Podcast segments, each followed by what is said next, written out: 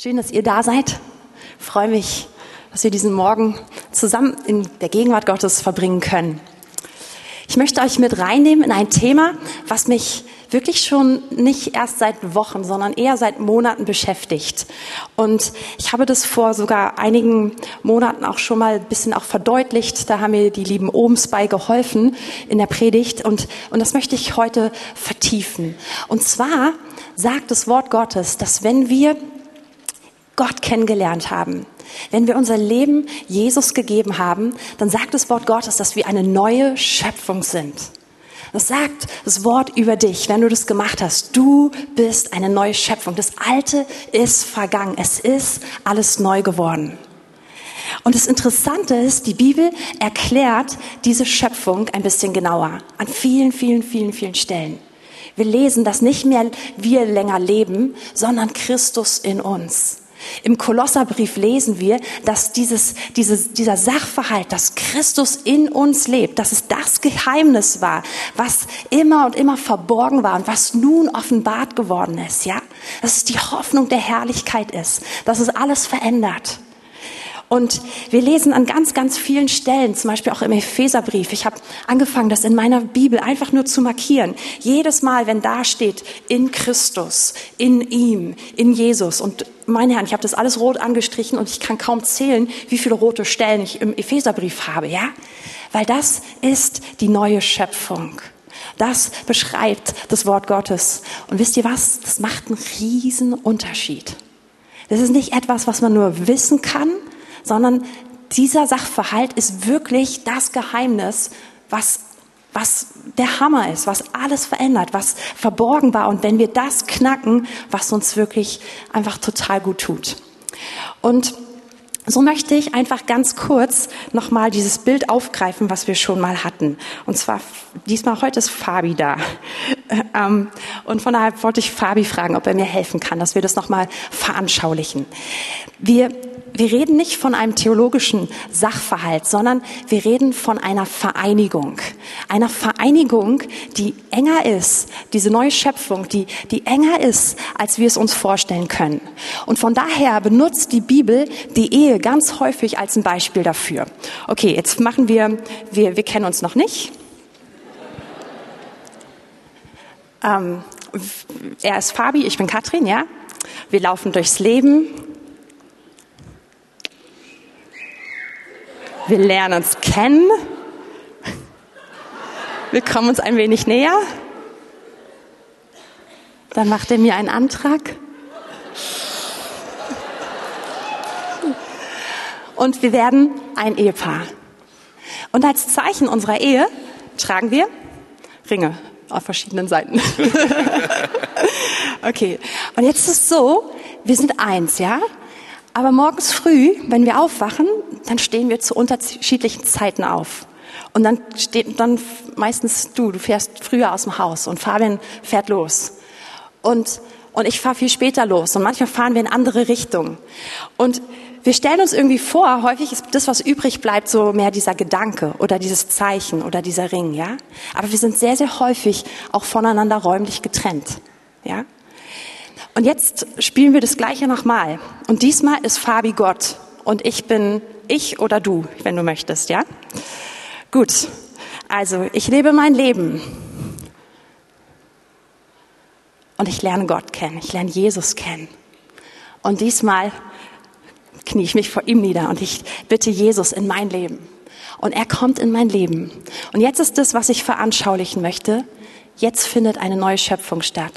Ab jetzt ist es nicht so, dass wir kurz Ringe austauschen und dass ich morgens aufwache und er morgens aufwacht und wir gehen in unterschiedliche Richtungen und wir sind auseinander, sondern ab jetzt ist etwas, diese neue Schöpfung ist eine vereinte Person. Es ist nämlich Christus in dir. Du vereinst, du wirst vereinigt mit ihm. Und es gibt deswegen den alten Menschen nicht mehr. Es gibt diese Trennung nicht mehr. Wenn du morgens aufstehst, dann gehst du mit Christus durch die Gegend, ja?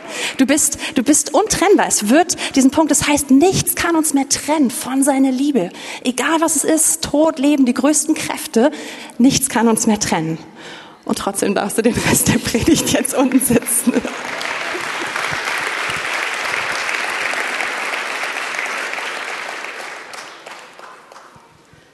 Und über diese Vereinigung mehr nachzudenken. Leute, ich glaube, da steckt total viel Kraft drin. Das, das verändert, das verändert unser, unser Leben, ja? Wie, wie gehen wir tiefer in diese Vereinigung mit Jesus hinein? Und ich möchte ganz kurz mit euch anfangen im Epheserbrief und dann werden wir woanders hinspringen. Wir fangen an in Epheser 1, Vers 13. Es ist einer der Verse, der bei mir jetzt am Anfang rot unterstrichen ist, weil da heißt es in ihm, in Christus. Das heißt nicht nur durch Christus, dadurch, dass er was gemacht hat, sondern in dieser Verbindung, in der Vereinigung mit ihm, in der wir drin sind, ja? Seid auch ihr, nachdem ihr das Wort der Wahrheit, das Evangelium eurer Errettung gehört habt, in ihm schon wieder. Seid auch ihr, als ihr gläubig wurdet, versiegelt worden mit dem Heiligen Geist der Verheißung, der das Unterpfand unseres Erbes ist, bis zur Erlösung des Eigentums zum Lob seiner Herrlichkeit. Also, wir haben eingewilligt in diese Vereinigung und wir sind in ihm, wir sind vereint mit ihm, verbunden mit ihm. Und als Anzahlung dieser Sache haben wir den Heiligen Geist bekommen, der wie ein Siegel ist und der uns da tiefer reinführt, bis wir das volle Erbe empfangen. Der Heilige Geist ist derjenige, der das total voranbringt. Er ist immer der, der auf Jesus zeigt. Er ist immer der, der uns an die Worte von Jesus erinnert. Und er ist der, der uns in diese Wahrheit noch viel, viel tiefer hineinführen möchte. Und wenn wir jetzt einfach eine, also in meiner Bibel ist eine Seite blättern, Epheser 3, Vers 14, da beginnt dieses, dieses ganz bekannte Gebet von Paulus. Und da heißt es, deshalb beuge ich meine Knie vor dem Vater unseres Herrn Jesus Christus, von dem jedes Geschlecht, jede Familie im Himmel und auf Erden den Namen erhält. Und jetzt lesen wir Vers 16 dass er euch nach dem Reichtum seiner Herrlichkeit gebe, durch seinen Geist mit Kraft gestärkt zu werden am inneren Menschen. Der Heilige Geist er bete, dass der Heilige Geist uns am inneren Menschen stark macht, dass er etwas in uns hervorbringt. Und jetzt, wenn wir den nächsten Vers anschauen, Vers 17, dass der Christus durch den Glauben in euren Herzen wohne, damit ihr in der Liebe gewurzelt und gegründet seid. Genau wieder die gleiche Situation. Paulus betet, dass wir durch den Geist innerlich stark werden, dass der Heilige Geist unser Herz wirklich öffnet für diese Wahrheit, und dann betet er, dass, wir, dass Christus durch den Glauben, und Glauben hier ist das Schlüsselwort, in unseren Herzen wohne. Es ist etwas, was wir nicht durch Leistung verstärken können, sondern das durch Glauben, indem wir, indem wir anfangen, darüber nachzudenken. Aber es ist auch, Glauben ist auch keine Kopfsache. Glauben ist nicht einfach nur verstehen, ja, sondern diese Wahrheit empfangen und annehmen und ergreifen. Und indem wir anfangen, darüber nachzudenken, oh Mann, ja, ich bin eins mit Christus. Wenn du deinen Namen einsetzt, wenn ich sage, Katrin ist eins mit Christus und das ist die neue Schöpfung und das Ganze ist in mir. Und ich bitte den Heiligen Geist, diese Wahrheit zu veranschaulichen, mir das mehr, mich in diese Wahrheit hineinzuführen. Und durch Glauben fange ich sie an, mehr anzunehmen. Und da ist riesig viel Kraft drin. Und gleichzeitig entfaltet sich die Liebe Jesu in uns. Und das ist etwas, was mich total fasziniert weil ich mich so danach sehne, dass mein Leben mit Jesus, dass es wirklich einen, einen, großen Unterschied macht, dass es nicht ein netter, frommer Gedanke ist, okay, jetzt kann ich auch noch theologisch sagen, ich bin eins mit Jesus, sondern es soll den Unterschied machen in meinem Leben. Es soll die Realität jeden Tag sein. Also wenn ich aufwache, dass ich merke, oh, Jesus, du lebst in mir.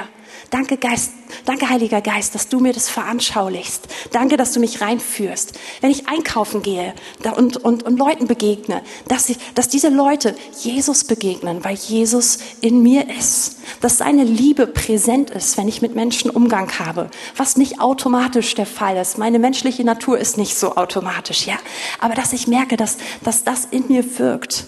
Und vor allem, dass egal wo ich bin, dass ich seine Liebe erlebe, spüre und dass ich spüre, wie meine Liebe zu ihm fließt. Und deswegen beschäftigt mich dieser Gedanke, ja. Und dann gibt es so viele Menschen, so die vor uns gelebt haben, einfach Glaubenshelden oder sogar bis heute, ja, von denen wir umgeben sind und deren Leben ein Zeichen dafür ist, dass es möglich. Wir lesen das zum Beispiel schon, schon in der Bibel, bei der Urgemeinde. Wir lesen von Petrus, dass er durch Straßen geht und dass sein Schatten, dass, dass Menschen, dass, dass die Leute so hingelegt werden, dass sein Schatten sie, sie trifft und dass sie geheilt werden. Ehrlich gesagt, ich bin nicht mal ganz sicher, ob es der Schatten ist oder ob es einfach, ob es einfach die Gegenwart, die Gegenwart Jesu ist, der langläuft und, und die Heilung bringt, ja. Aber dass es das gab, dass es diese Situation gab, dass Schweißtücher genommen wurden, das war von Paulus, ne? Und dass sie auf, dass Menschen sich auf sich gelegt haben, weil, weil da Kraft drin ist. Das kommt nicht aus, aus irgendetwas Verrückten, sondern es kommt aus, der, aus, diesem, aus diesem Sachverhalt heraus zu wissen, ich bin eins mit Jesus. Wir sind untrennbar. Er ist in mir und seine Kraft wirkt durch mich zu jeder Zeit. Wir hatten vor vielen, vielen Jahren, ich überlege gerade, so über 20 Jahre, ja, über 20 Jahre ist es her, hatten wir den guten ähm, Carlos Anacondia bei uns in der Gemeinde. Es ist dieser, dieser sagenhafte, recht kleine Mann. Ich glaube, er ist so in etwa so groß, ja. Er ist wie so ein Teddybär, hat ein super großes Grinsen auf den, im Gesicht und hat auch so Augen, ein bisschen wie ich. Wenn er lächelt, dann gehen die so zu, wie sind sie wie Schlitze. Ein, ein echt, ein gemütlicher, lieber Vatertyp, ja. Ich glaube, er hat neun Kinder. Und wir hatten ihn bei uns in der Gemeinde, er ist ein bekannter Prediger, aber er ist ein Mann, wenn er sagt, Geist Gottes wirke hier und Satan weiche, dann kommt so ein bisschen so ein Feuer aus seinen Augen rausgeschossen und dann, und dann hören die, die finsteren Mächte wirklich, dass sie weichen müssen. Und ich habe selten einen Mann kennengelernt und auch selber so erlebt mit so einer Autorität, ja, und habe dann erlebt auch, wie, wie wirklich Mächte weichen mussten, weil er gesagt hat, ihr dürft hier nicht wirken. Sie haben sich zum Teil auch sehr manifestiert, aber das war gar nicht das, das Ding, sondern das Ding war, dass er Menschen in Freiheit reingerufen hat. Und was ich total spannend finde, ist, ist ein Mann, von dem wir wissen, er ist ein, also ein Evangelist durch und durch und er hat ein Herz dafür, Städte zu erreichen. Und wenn er in eine neue Stadt geht, dann schließt er sich in ein Hotelzimmer ein und, und er betet und er weint über, über einer Stadt über den Menschen, die da drin sind. Und von ihm heißt es, dass Taschentücher nicht reichen, sondern dass er Handtücher braucht, wenn er weint über einer Stadt. Aber ich weiß auch von ihm, dass es diesen Punkt gibt, wo wo er merkt, wir haben einen Sieg in dieser Stadt bekommen. Und dann fängt er an zu evangelisieren. Dann hat er sein Zelt und seine, seine ganze Infrastruktur und macht Evangelisations- und Heilungsveranstaltung. Und wisst ihr, dass es dann ganz regelmäßig vorkommt, dass wenn die Leute nur mit Bussen an diesen Orten vorbeifahren, dass sie geheilt werden, obwohl sie nicht mal wissen, dass es gerade stattfindet. Und wisst ihr, das ist ein Mann, der in dieser Realität lebt. Ich bin verbunden mit ihm. Er und ich, wir sind eins. Und das ist das, wozu ich uns heute ermutigen möchte. Ich weiß, der Gedanke ist überhaupt nicht neu und wahrscheinlich der, den wir sowieso alle haben. Aber ich möchte uns ermutigen, da tiefer reinzugehen und das mehr zu genießen und das mehr zu erobern, weil es ist auch genau der Wunsch Gottes. Der Plan überhaupt ist eine Hochzeit. Wir haben heute sehr romantisch hier mit dem Ehebeispiel begonnen. Sorry, ihr lieben Männer, es ist heute nicht so ein Rosamunde Pilcher Morgen oder sowas, ja, sondern es ist wirklich, es ist, das ist Wahrheit, es ist Realität. Der Plan ist, dass wir vereint sind mit Jesus. Darauf lebst du hin. Wenn du ihm dein Leben gegeben hast, dann geht es da, da, da steuerst du hin. Und die Ewigkeit ist, ist diese Feier einer Hochzeit, eine Vereinigung für immer zwischen Jesus und dir. Und, und manchmal ist es, glaube ich, wichtig für uns im Leben, dass wir immer wieder da merken, okay, das, das war eigentlich der Fokus. Da geht's eigentlich hin. Und da möchte ich jetzt schon dranbleiben. Denn diese Vereinigung können wir auch jetzt schon immer mehr erleben, da immer mehr reingehen, immer mehr genießen. Wir können damit Jesus ehren. Und dazu möchte ich uns heute, ich, ich, das ist mein Gebet, dass heute dieser Morgen uns an der Stelle ermutigt, einfach vorwärts zu gehen. Und ich weiß, dass wir dort alle schon unterwegs sind. Gut, und wir bleiben heute in diesem Bild von diesem Paar. Und deswegen gehen wir jetzt ins hohe Lied. Und genau, wir werden nicht das ganze hohe Lied jetzt durchlesen, obwohl es bestimmt des Wert ist, es zu tun, aber das machen wir schon alleine aus Zeitgründen nicht. Es ist so schön, so reichhaltig. Und ich möchte eigentlich besonders, nachdem wir es so ein bisschen zusammengefasst haben, einen Gedanken davon heute aufgreifen und mit uns zusammen verfolgen. Genau. Das Hohelied wird häufig betrachtet als so eine Art christlicher Liebesratgeber, ne? So Kamasutra für Christen oder irgendwie sowas. Ähm, aber ehrlich gesagt, es ist schon ganz am Anfang, auch, auch von den Rabbis im Judentum, immer wieder ausgelegt worden auf die Beziehung zwischen Gott und seinem Volk. Und schon von den ganz frühen Kirchenvätern wurde auch dann im Christentum es ausgelegt auf die Beziehung zwischen Jesus und seiner Braut, das sind wir. Also das, das ist das, was, glaube ich, hier ganz, ganz vordergründig beschrieben wird. Und es gibt sicher noch ganz viele andere Ebenen, aber das ist die Ebene, die ich heute aufgreifen möchte. Und ähm, ihr, ihr kennt alle, oder die meisten von euch, ihr kennt die Sprache. Die ist nicht ganz einfach, ne? Ist übrigens ein Grund dafür, warum es, ich glaube, nicht so gut als so ein praktischer Liebesratgeber funktioniert. Hast du schon mal probiert, irgendwie jemandem zu sagen, oh, deine Haare, sie sehen aus wie eine Ziegenherde, die gerade von dem Berg Gilead heruntergewandert ist? Hast du mal dir die Reaktion angeschaut, ja? Oder hast du mal jemandem gesagt, ey, deine Nase, die ist wie der Libanon-Turm, der direkt nach Damaskus zeigt? Ich glaube, danach kannst du, kannst du die Leute einladen, dass sie sich anmelden beim Seelsorgekurs. Ne? Ich weiß nicht, ob das unbedingt sozusagen diese Aussagen sind, die jedes Herz öffnen, aber da sind ganz, in diesen Bildern steckt so viel Wahrheit. Hier geht es nicht um Äußerlichkeiten, sondern hier spricht, hier spricht Jesus, der Liebhaber, zu einer Braut und sagt, das ist dein Charakter, so bist du. Und wir können aus all diesen Bildern total viel rausholen darüber, was Jesus in uns sieht. Das sind nicht in erster Linie optische Sachen, ähm, sondern, sondern ganz, ganz viel Tieferes. Gut, aber das werden wir jetzt nicht machen, sondern ich möchte euch so ein bisschen in diese Grundgeschichte reinnehmen. Wir haben eine Braut und wir haben schon gelernt, das, das sind wir. Und wir haben diesen Bräutigam, der ein König ist, aber auch ein Hirte ist, ja. Und die beiden, die sind mächtig voneinander angezogen. Und es geht so richtig hin und her. Also die, die, die rühmen sich quasi gegenseitig. Die sind so verliebt, die beschreiben sich ständig gegenseitig, sagen sich unheimlich tolle Sachen. Und wir erleben jetzt diese Liebesgeschichte zwischen den beiden. Und gleich im Hohelied 1, gleich ziemlich am Anfang, sagt die Braut zum Bräutigam, zieh mich zu dir hin, zieh mich ganz nah zu dir, ich möchte zusammen mit dir laufen. Und kennt ihr, kennt ihr das aus unseren Anbetungsliedern? Kennst du das vielleicht aus deinen Gebeten? Dass wir sagen, Jesus, oh, ich habe dich so lieb, komm, zieh mich näher zu dir. Kennt, kennt ihr das, dieses Verlangen, dass wir es ihm ausdrücken? Ich hoffe, ja. Also ich kenne es und, und das ist was, was ich singe. Interessanterweise haben wir dann dieses Zusammenspiel zwischen den beiden. Ja, der Bräutigam erzählt der Braut, wie sehr er sie liebt und wie schön sie für ihn ist. Aber in Kapitel 2 sagt der Bräutigam, komm nun, meine Schöne, meine Freundin, komm, steh auf und komm mit mir mit.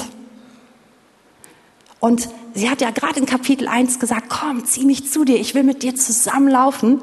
Aber am Ende von Kapitel 2 sagt sie, mein hübscher Bräutigam, hüpf du doch alleine über die Berge, so wie eine Gazelle. Ich bleib hier. Ja? Und kennt ihr das auch? Dass wir gerade so gesungen haben, oh, Jesus, ich liebe dich, ich will so unbedingt mehr mit dir zusammen sein, zieh mich zu dir. Und dann gibt es eine nächste Situation in unserem Leben, die ist vielleicht ein paar Minuten nach der Anbetungszeit. Und dann merkt man, dass Jesus sagt, komm, willst du mit mir mitkommen? Ich, hier hätte ich einen Auftrag. Und sagt man, ah, es wird, wird gleich dunkel, sagt die Braut. Es wird gleich dunkel. Geh du mal alleine vor. Ja? Und wir sehen, dass diese Braut in so einer Spannung ist. Dann in Kapitel 3 merkt sie, ach Mann, Mist, jetzt ist er ohne mich weggegangen, jetzt bin ich alleine auf meinem Lager. Und merkt, eigentlich ist alleine sein ist auch nicht schön. Also fängt sie wieder an, ihn zu suchen. Und dann findet sie ihn, ähm, nachdem sie durch die Stadt gelaufen ist. Und sie findet ihn und sie, das heißt, sie will ihn festhalten und nicht mehr loslassen. Und dann sehen wir wieder, wie sie sich, wie, wie, wie Liebe ausgetauscht wird. Und was so interessant ist, ist, wir finden hier so eine Spannung. Wir finden eine Spannung, diese Braut steht in einer Spannung, sagt, Jesus, ich, oder Bräutigam, ich liebe dich. Ich will mehr von dir. Ich würde so gerne mit dir zusammen sein. Und gleichzeitig merkt sie, aber ich kann es irgendwie gar nicht. Ich verpasse die Momente. Irgendwie will ich's, aber dann kommt der Moment und dann verpasse ich's. Und dann ist er weg und dann weiß ich nicht, was ich machen soll. Und ich weiß, ohne ihn macht alles keinen Sinn. Aber ich habe es verpasst. Kennt ihr diese Spannung? Und ich glaube, das ist genau das, was ich beschreibe. Wir haben Sehnsucht danach, mit ihm vereint zu sein. Und wir wissen, dass er in uns wohnt. Und gleichzeitig bewegen wir uns als Nachfolger Jesu genau in dieser Spannung drin, dass wir merken, eigentlich will ich, aber dann verpasse ich's. Dann gibt's diese so Momente, wo er sagt, ja, komm, und irgendwie peile ich's nicht, ich bin nicht schnell genug, ich blicke es nicht. Und, und, und der Moment geht vorbei und dann, und dann steht man da. Und was ich so ermutigend finde, dass Gott überhaupt nicht überrascht ist davon. Vielleicht kennst du das, dass du dich anschaust und denkst, Mann, jetzt habe ich das schon so häufig gebetet, jetzt habe ich schon so häufig gebetet. Jesus, ich möchte eins mit dir sein, ich möchte dir nah sein, ich gehöre dir. Ja? Und dann kommt irgendwie, dann passiert etwas oder es geht irgendwie anders, du kommst nicht hinterher und merkst, nee, so ganz bereit war ich doch nicht. Und weißt was, der Feind möchte uns immer wieder sagen, ey, komm, du bist der Letzte, du bist doch ein Versager. Ey, bei dir klappt es nicht. Die anderen schon, aber, also vielleicht bei einigen anderen, aber ey, du hast keine Chance. Und wisst ihr, dafür bin ich so dankbar, dass wir das hohe Lied haben, weil es uns zeigt, nee, nee, Gott hat es von Anfang an gewusst. Er kennt die Spannung, in der wir leben. Er weiß, dass wir enger mit ihm verbunden sein wollen, dass wir wirklich nah an ihm sein wollen. Aber er weiß auch, dass wir es immer wieder nicht schaffen. Und ich finde es so ermutigend zu wissen, dass, dass Gott genau diese Spannung schon eingebaut hat in die Geschichte, in die Entwicklung. Dass sie nicht ein, ein, ein, wie soll man sagen, ein Faktor ist, den er nicht berechnet hat und der jetzt alles raushaut, sondern ganz im Gegenteil. Er kennt diese Spannung und er baut sie ein. Und, und wisst ihr, wir kennen alle das Ende vom Hohelied und wir kennen auch das Ende zum Beispiel, wenn wir noch weiter skippen in unserer Bibel, in der Offenbarung, dann wissen wir, dass dort eine Braut ist, das sind wir, die sich vorbereitet hat, die herrlich ist, die für ihn geschmückt ist, die bereit ist für diesen Hochzeitstag und die ganz am Ende zusammen mit dem Heiligen Geist ruft zu ihrem Bräutigam, komm, komm, ich bin bereit. Und das möchte ich uns heute so, so, so einfach über, ja, uns zusprechen. So sieht Gott uns. Er sieht uns als Menschen, die in ihrer Schwäche probieren, ihn zu lieben, probieren, ihm nahe zu sein, aber er sieht das Ende. Und er sagt, ja, da kommst du an. Und ich führe dich dahin, dass du total aufgehst in dieser Einheit mit mir. Und das ist eigentlich das, was jetzt Jesus das Hohelied übermacht. Und ich habe jetzt lange gebraucht, um das einzuleiten, aber ich hoffe, ich tröste euch. Ich möchte eigentlich nur ein Bild jetzt mit euch anschauen, hier aus dem Hohelied. Und zwar sind wir in Hohelied 4. Und, und hier hat Jesus gerade zu seiner, hier hat der Bräutigam zu seiner Braut gesprochen, übertragen, im übertragenen Sinne, Jesus spricht zu uns. Und er hat gesagt, du bist so wunderschön. Du schaust mich an mit einem Blick und du raubst mir mein Herz. Ich werde verrückt vor Liebe, weil du mich anschaust. Das hat er gerade zu, zu, uns gesagt. Er hat gesagt, ich liebe deine Liebe und sie, ehrlich gesagt, sie, sie verwirrt mich. Sie haut mich um. Obwohl ich Gott bin, obwohl ich allmächtig bin, sie haut mich um. Und wenn du, wenn du mir dann dein, dein Lob bringst, das ist wie so ein Honigseim, der aus deinen Lippen rausträufelt. Das haben wir gerade eben gemacht. Das ist etwas, was, was, was Gott genießt, was er hier ist sozusagen. Und jetzt beschreibt er uns. Ein verschlossener Garten ist meine Schwester, meine Braut. Ein verschlossener Born, eine versiegelte Quelle. Deine Schößlinge sind ein Lustgarten, von Granatbäumen mit herrlicher Frucht, mit Zyperblumen, mit Naden, mit Naden und Safran und Kalmus und Zimt, samt allerlei Weihrauchgehölz, Myrrhe und Aloe und den edelsten Gewürzen. Eine Gartenquelle, ein Brunnen lebendigen Wassers und Bäche, die vom Libanon fließen. Hier sagt der Bräutigam zu seiner Braut, du bist so wie ein, ein verschlossener, ein begrenzter Garten. Im Endeffekt sagt er, du bist mein Privatparadies. Ja, nur für mich. Und jetzt beschreibt er, was er in diesem Garten sieht. Aber wofür steht der Garten? Also der Garten steht ganz bestimmt auch für uns Berliner nicht für unsere unglaubliche Gartenkunst, ja. Er steht auch nicht für die kleinen Gärten, die wir da hinten am Ende des Gebäudes haben, sondern er steht für unser Herz. Und Jesus sagt jetzt zu uns, dein Herz ist so etwas wie ein Privatparadies für mich. Dein Herz, da drin wächst Frucht. Und interessanterweise werden jetzt hier neun verschiedene Pflanzen beschrieben. Ich gebe es zu, ich musste einige davon googeln. Und was wirklich peinlich ist, als ich die Liste so lang gegangen bin, da steht hier Samt allerlei Weihrauchgehölz. Ich habe sogar Samt kurz eingegeben. Dann dachte ich so, nein, Samt ist, kein, ist, anders. Also ich habe die, hab die Dinge alle gegoogelt. Was interessant ist, es sind Früchte, die wachsen. Zum Beispiel dieser Granatapfel. Das ist eine herrliche Frucht, kann man super cool in Salate reinbauen. Genau. Und dann viele andere Pflanzen, die total besondere, wohlriechende Blüten hervorbringen. Sogar Blütentrauben, so richtig, richtig, nicht was Kleines, Süßes, nicht so ein Gänseblümchen, sondern große Trauben von Blüten. Zusammen mit unglaublich viel Duft. Also bei all diesen Pflanzen stand drin, sind besonders bekannt für ihren Duft. Nicht nur für ihren Duft, sondern dafür, dass Öle aus ihnen herausfließen und dass diese Öle sogar in der Medizin benutzt werden oder dass diese Öle besonders auch so ähm, für, für, für sehr gutes, für Gerüche auch benutzt werden, aber auch in der Medizin und als Heilmittel benutzt werden. Und da kommt auch so etwas drin vor, zum Beispiel wie Myrrhe und Aloe. Myrrhe wird, wurde benutzt, um, um Menschen einzubalsamieren. Zum Beispiel Jesus, nachdem er gekreuzigt wurde. Myrrhe ist auch ein, ein Zeichen, was verbunden ist für Leid, ja? Und, und jetzt sagt, sagt Jesus zu uns, dein Herz ist dieser Garten und in dem wächst Frucht. Und zwar verschiedene Frucht. Frucht, die Freude hervorbringt. Frucht, die Liebe hervorbringt. Frucht, die aushält in Schwierigkeiten, in Herausforderungen, in Leid. Frucht, die heilsam ist. Frucht, die wohltuend ist. Und krass ist doch eigentlich, dass Jesus derjenige ist, der all das in uns hervorbringt. Hier werden neun Früchte angesprochen, so wie es neun Früchte des Geistes gibt, ja? Und die kommen durch ihn. Aber er sagt, ich schaue in dein Herz. Und ich schaue das an, was ich hervorgebracht habe. Und das ist etwas, was, was, mich, was, was mich begeistert. Auch diese Quelle, dieses Wasser. Wir wissen aus Johannes 4, Vers 14, dass Jesus sagt, dass, dass wenn, wenn wir ihn bitten, dass er uns dieses ewige Wasser gibt, diese Quelle in uns freisetzt, die, die eine ewige Quelle ist. Alles kommt von ihm. Und er sagt, ich liebe es an dir. Und die Braut hört das und dann antwortet sie darauf. Wir sind jetzt Hohelied 4, Vers 16. Erwache, du Nordwind, und komm, du Südwind, durchwehe mein Garten, dass mein Balsam träufle. Mein Geliebter komme in seinen Garten und esse seine herrliche Frucht. Die Braut sagt jetzt, ja, mein Herz ist wirklich dieser Garten. Und weißt du was? Komm in mein Herz, komm in meinen Garten, genieße meinen Garten. Bis hierhin haben diese beiden Liebhaber ganz liebevolle Worte ausgetauscht, herrliche Worte. Sie haben sich gegenseitig beschrieben.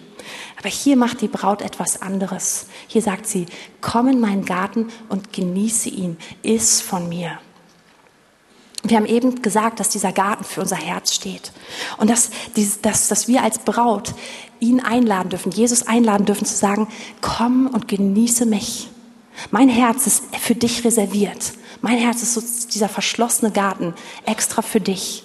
Und in meinem Herzen wächst allerlei Ding, wachsen allerlei Dinge, Dinge, die du hervorgebracht hast. Und Klammer auf, ehrlich gesagt, da wachsen manchmal auch andere Dinge. Ja? Und es ist eigentlich auch so ein Moment der Schwäche, Gott jetzt zu sagen, komm, schau mich wirklich an, durchflute mich, erkenne mich. Kennt ihr die Bibelstelle? Erkenne mich. Sie, erkenne mein Herz und sieh, wie ich es meine. Komm, Herr, durchleuchte mich und erfreue dich an all dem Guten, was du mir gegeben hast, was du in mir findest. Genieße mich. Und die Braut sagt zu diesem Wind, der für den Heiligen Geist steht, komm Nordwind, komm Südwind, komm Heiliger Geist als ein kühler Wind, komm als der Wind, der überführt. Komm als der Wind, der auch in, in schwierigen Situationen aufzeigt, was wirklich in mir drin ist. Komm als der warme Wind, dieser Wind, der mich, der mich einfach, der einen wie so in den Arm nimmt, weil er so warm ist, ja? der bestätigt, der aufbaut. Heiliger Geist, komm, wehe in mir und setze Frucht frei, damit Jesus es genießen kann.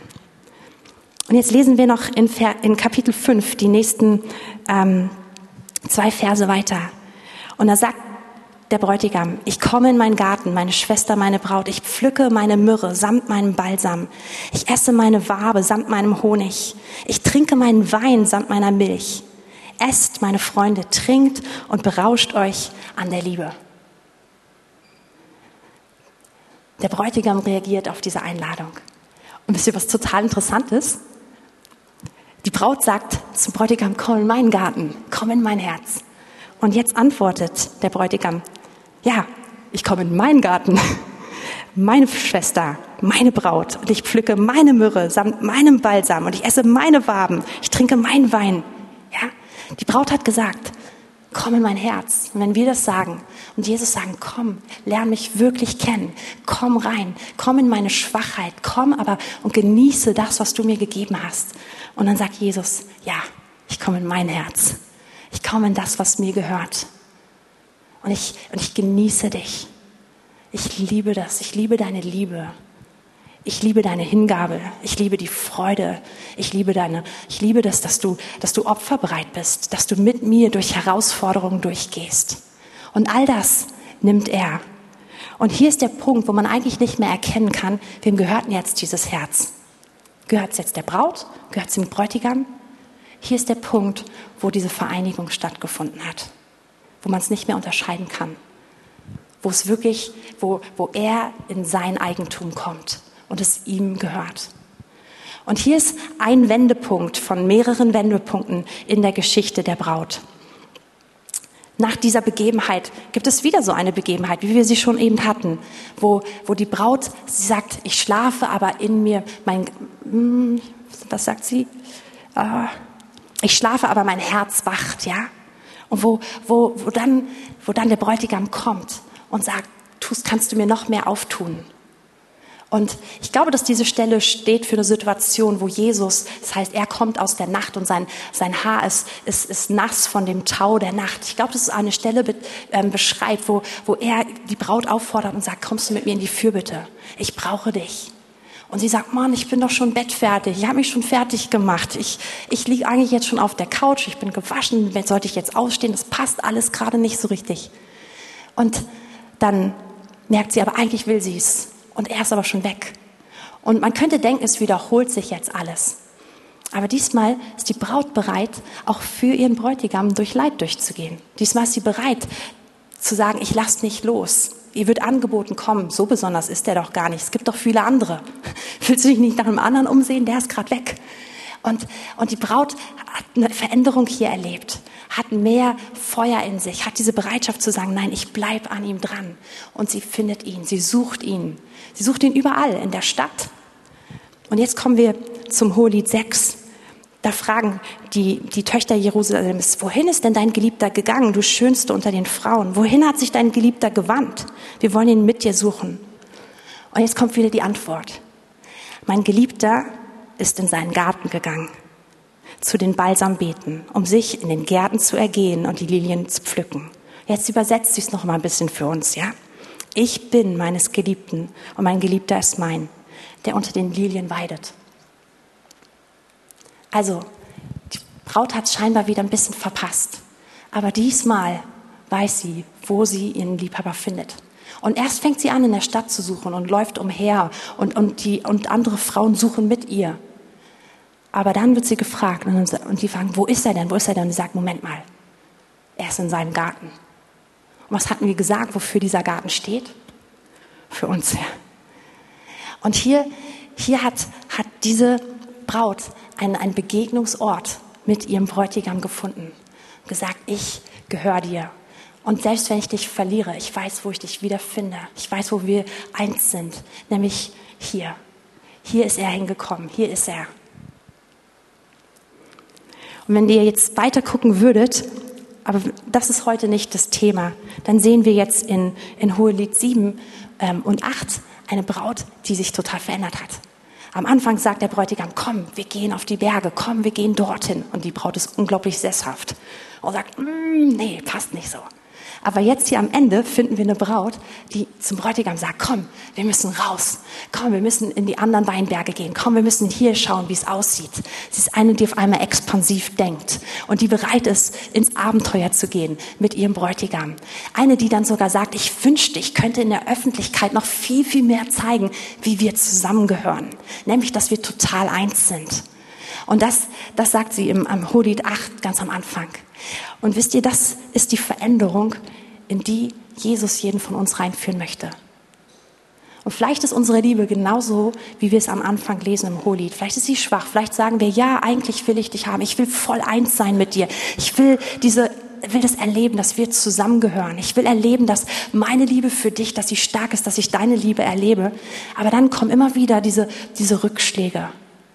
Und das Tolle ist, dass, dass Gott hier diese Entwicklung aufzeigt und dass er aufzeigt, wie, wie wir ihn noch tiefer in unser Herz reinlassen dürfen. Nicht nur sagen, komm, sei Herr meines Lebens, sondern kenne mich. Kenne meine Stärken, kenne meine Schwächen, kenne die Frucht, die du mir geschenkt hast, kenne auch mein Versagen. Und genieße das, was dir gefällt, das, was du mir gegeben hast. Und hier ist der Punkt, wo wir ihn mehr reinladen dürfen, einladen dürfen und tiefer gehen dürfen mit ihm. Und ganz zum Schluss fasst der Bräutigam das nochmal zusammen und das möchte ich als Abschluss lesen. Hier heißt es im Hohelied 8. Da sagt der Bräutigam, unter dem Apfelbaum weckte ich dich auf.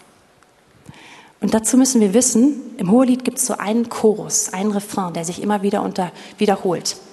Und der heißt, ich beschwöre euch, ihr Töchter Jerusalems, dass ihr die Liebe nicht stört und aufweckt, bis es ihr selbst gefällt. Und all das, was ich hier gerade erzählt habe, wir können es nicht in eigener Kraft produzieren. Wir können nicht so aussehen, als wenn wir so eine Braut wären. Wir können nicht so tun, uns einfach so verhalten. Das Ganze funktioniert nur, wenn die Liebe in uns erweckt wird. Und das, das wird wiederholt, immer wieder gesagt. Gerade in Hohelied 8, Vers 4 wird es das letzte Mal gesagt. Und jetzt beschreibt der Bräutigam, dass er die Braut erweckt hat. er sagt, ja, ich habe dich erweckt. Ich habe die Liebe in dir aufgeweckt. Und jetzt skippe ich einen Vers, weil der ein bisschen schwieriger ist zu erklären, wir nicht mehr so viel Zeit haben. Und er sagt, und so kann es weitergehen. Setze mich wie ein Siegel auf dein Herz, wie ein Siegel auf deinen Arm. Denn die Liebe ist stark wie der Tod und ihr Eifer unbezwingbar wie das Totenreich. Ihre Glut ist Feuerglut, eine Flamme des Herrn. Große Wasser können die Liebe nicht auslöschen und Ströme sie nicht ertränken. Wenn aller, einer allen Reichtum seines Hauses um die Liebe gäbe, so würde man ihn nur verachten. Und hier fasst der Bräutigam es zusammen und sagt, lass mich dich aufwecken. Und wenn es geschehen ist, dann setze mich wie ein Siegel. Wir haben am Anfang von dem Siegel des Heiligen Geistes gehört, der als Anzahlung in unser Herz gegeben wird. Und nun sind wir eingeladen, auch Jesus einzuladen als ein Siegel auf unser Herz und auf unseren Arm. Und einzuladen, dass er uns markiert. Dass, die, dass, dass wir sozusagen vor aller Welt zeigen, ich gehöre zu ihm. Ja, so ein Siegel macht einen Besitzabdruck. Und das ist sichtbar. Dass sie sagen, markier mich, Jesus, mit dieser Liebe, die brennt, die wirklich brennt, die feurig ist, die leidenschaftlich ist, die eifersüchtig ist. Und es heißt hier, dass Fluten sie nicht auslöschen können, dass große Wasser sie nicht ertränken können. Und das steht für all die Dinge, die in unserem Leben passieren, für un, ja, einfach für Herausforderungen, für, für Tests, durch, durch die wir gehen, durch Widerstand, den wir erleben. All das kann die Liebe Jesu nicht auslöschen. Und wir sind eingeladen, ihn einzuladen, dass er das in uns tut. Und mein Anliegen heute ist einfach, dass wir so das neu vor Augen haben und dass wir ihn ganz klar einladen, sagen, ich will tiefer in dieser Einheit mit dir leben. Und das Ganze soll nicht eine nette Idee nur am Sonntagmorgen sein, sondern ich will diese Einheit im Alltag erleben, so wie wir es von dieser Braut eben im absoluten Schnelldurchgang im Hohelied gelesen haben. Und wenn ihr da einfach nochmal zurückgehen wollt, lest es alleine durch und genießt, genießt diese Passagen alleine. Aber das Ding ist, diese Vereinigung, sie soll in unseren Alltag reingehen. Ich möchte euch nach, bitten, dass ihr nach vorne kommt als, als Team und dass wir jetzt gemeinsam darauf reagieren, indem wir zusammen das Abendmahl einnehmen. Und das Tolle am Abendmahl ist, dass es eigentlich genau das auch wieder aufgreift, nämlich diese Vereinigung. Das Opfer, was Jesus für uns gebracht hat, ist nicht irgendwas, was außerhalb von uns ist, sondern wir essen das Brot und wir trinken den Wein. Wir werden eins mit ihm.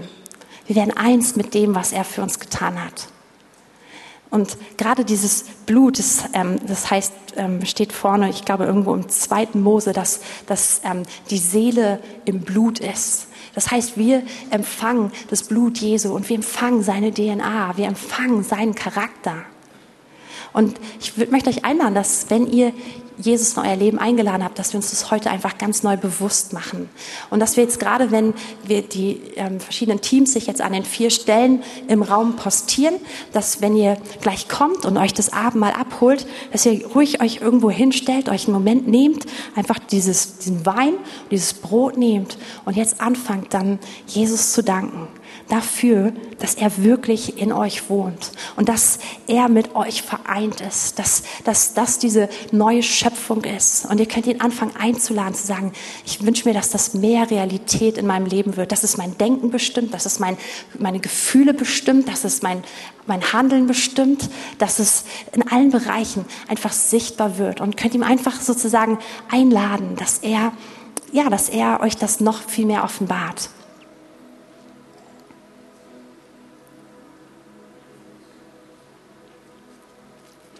Ich habe, glaube ich, voll viele Punkte vergessen, aber das ist, lassen wir jetzt einfach so. Ich bete. Oh Herr, wir danken dir einfach dafür, dass du hier bist.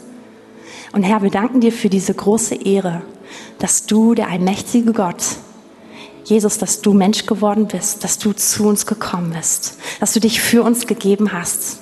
Und wir danken dir für diese Ehre, dass du in uns wohnst, dass du wirklich eins wirst mit uns. Wir, die wir wirklich Menschen auf Staub sind und du, der du der allmächtige Gott bist, dass du mit uns in Verbindung trittst. Herr, wir danken dir für diesen ewigen Plan, den du schon immer hattest und dafür, dass es hingeht in diese Ewigkeit, die wir mit dir verbringen werden. Oh, danke für diese große Ehre. Danke dafür, dass du uns hineinrufst, wirklich in deine Augen zu schauen, deine Geliebte, deine Verbündete zu sein. Dass du uns zu etwas wie deinem Partner machst, obwohl wir eigentlich gar nicht würdig dessen sind, Herr.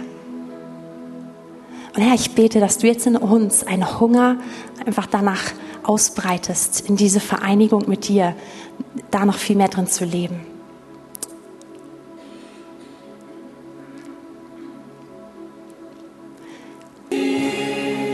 Und Herr, genau dafür beten wir. Herr, wir wollen eine Braut sein, wir wollen eine Gemeinde sein, die wirklich ergriffen ist von deiner Liebe und die innerlich vereint ist mit dir. Und Herr, wir beten, dass du uns ergreifst. Wir laden dich ein. Wir laden dich ein. Küss, küss uns mit deiner Liebe. Hauche uns an mit deinem Geist. Offenbar uns deine Worte und versiegel uns mit deiner Liebe.